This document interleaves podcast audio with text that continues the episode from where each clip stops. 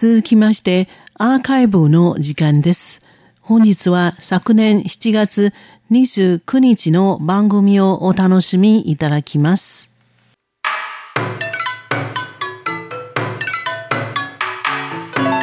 続いては文化の台湾の時間です。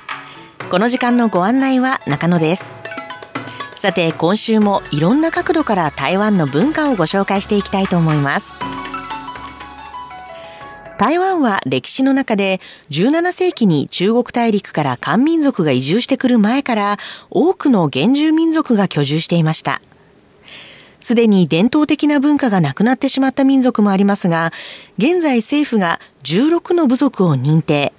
また最近では多くの部族たちが失った言葉や祭りの儀式などの伝統文化の再復興に努めていて、将来的にはさらに多くの部族が認定されていくと思われます。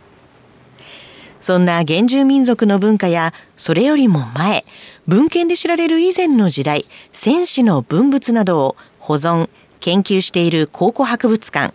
国立台湾戦士文化博物館が、台湾南東部、台東県台東市にあります。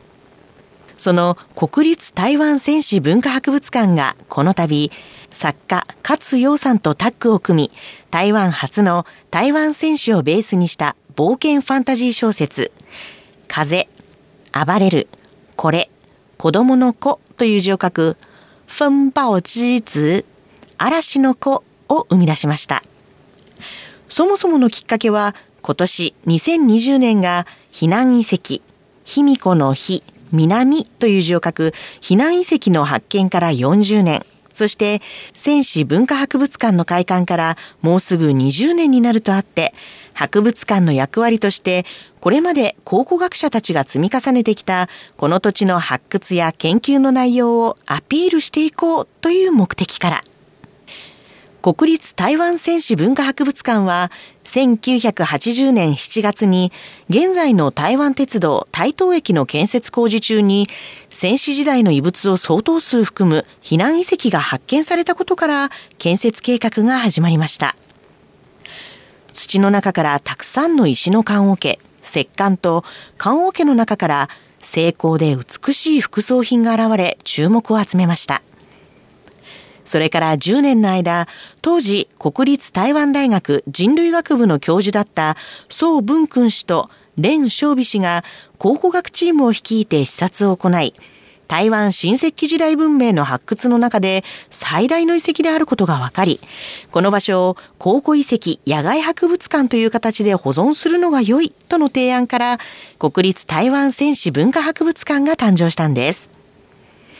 遺跡の発見から40年、そして博物館の開館からもうすぐ20年。この研究成果をどう表そうかという中で、今回、現代における考古学の普及と推進のため、革新的な試みとして、出版社とコラボレーションして、台湾戦士を背景としたストーリーの本を打ち出すことになったそうです。確かに一般的なファンタジー小説というと、妖精や魔女などが登場する西洋の伝統的なものをベースにした小説をイメージするかもしれません。しかもこれまで台湾本土をベースにしたファンタジーはありませんでした。そういったことから台湾戦士をベースにした冒険ファンタジー小説嵐の子が誕生。時代設定は今から3000年以上前の台湾島。避難文化をベースに台湾石器時代の美しい石を素材として彫刻や研磨によって作られた工芸品である玉器の一つ。人、獣の旧字体、形、玉、玉、決定の決の三髄を応変に変えた字と書く人獣系玉血と呼ばれる人獣の形をした腰帯などの着衣に吊り下げる玉製の装飾具から物語が生まれています。暴風雨の中、一艘のカヌーが波に激しく揺さぶられています。しかし、沈むことはありません。そのカヌーには意識のない子供が。この暴風雨の中、奇跡的に生き延びた少年は、古語で風を意味する自身の名のもとに、異国の部族に生まれ変わり、古代の冒険を始めることになる。ファンタジー文学を生み出すには大きな想像力が不可欠となりますが、世界観を作り出すには様々な考察が必要となります。作家の勝陽さんは、この小説を作るにあたって、やはりベースに多くの出土品が出てくるので、小説の世界観をめちゃくちゃに書くことはできないと、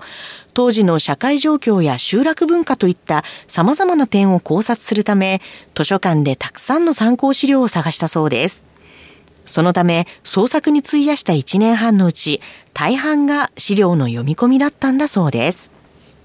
台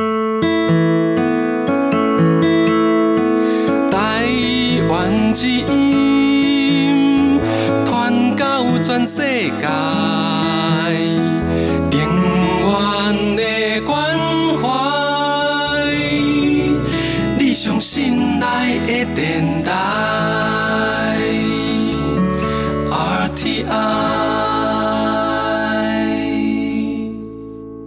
国立台湾戦士文化博物館からオファーを受けた後、勝陽さんはいくつかの創作の概要を検討。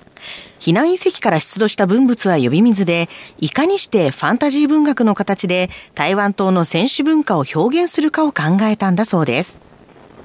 彼女は避難遺跡の出土品の中で玉器は大きな割合を占めていて、戦士社会の生活は農業がメインだと解説。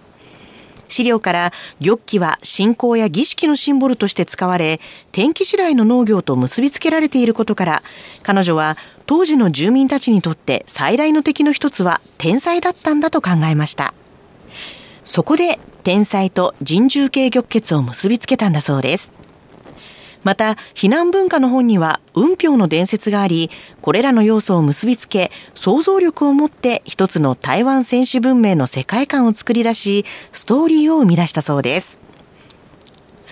実は勝陽さんにとって嵐の子は2作目のファンタジー作品。勝陽さんは、前作では都市のファンタジー文学を書いた。今回の戦士文化の世界観とは真逆のもので、創作する上では楽だったとし、今作の嵐の子は本当に大変だった。なぜなら、新しい世界観を作り出さなくてはならないけれども、史実とかけ離れることはできないから、と笑いながら語っていました。勝陽さんは、嵐の子の創作を通して、台湾選手文明をより深く理解することができた。台湾の初期史の教材で台湾選手文化について語られているのはほんのわずかであり、私が学生の頃、教科書で台湾選手文化が紹介されることは多くなかった、とし、今回の経験は私にとって台湾選手文明をベースにしたファンタジー文学の新境地を開いてくれた。今あるファンタジー文学の世界観は多くが大陸系のストーリーで島の目線のものは少ない。なので、もし台湾統計のファンタジーを作ることができれば素晴らしいことだと思っていたと語りました。そして嵐の子のストーリーが台湾の読者によりこの土地の古くからの記憶を理解してもらい、さらに多くの人に台湾選手文化をもっと知ってもらいたいとしています。考古学をベースにした本と聞くと、確かになかなか興味のある人以外は手に取りにくいところですが、この本は考古学に興味がある人だけでなく、ファンタジー小説や冒険ストーリーが好きな人にも楽しみながら台湾戦士の文化を知り、身近に感じることができる一冊となっています。なお、この嵐の子は国立台湾戦士文化博物館とファンタジー作家勝陽さんに加え、挿絵を台湾の有名なイラストレーター、ノフィーが手掛けており、台湾ファンタジー文学の新たなスタイルが完成。すでに幅広い層から注目を集めています。この一冊をきっかけに台湾選手文化に興味を持つ人も現れるかもしれませんし、またこれからこの本のように台湾の古くからの文化をベースとしたファンタジー作品が出てくるかもしれませんね。文化の台湾。今週はファンタジー文学の新たなスタイル誕生。台湾初の台湾選手をベースにした冒険ファンタジー小説、風暴之子嵐の子誕生についてご紹介しました。この時間のご案内は中野でした。お聞きの放送は台湾国際放送です。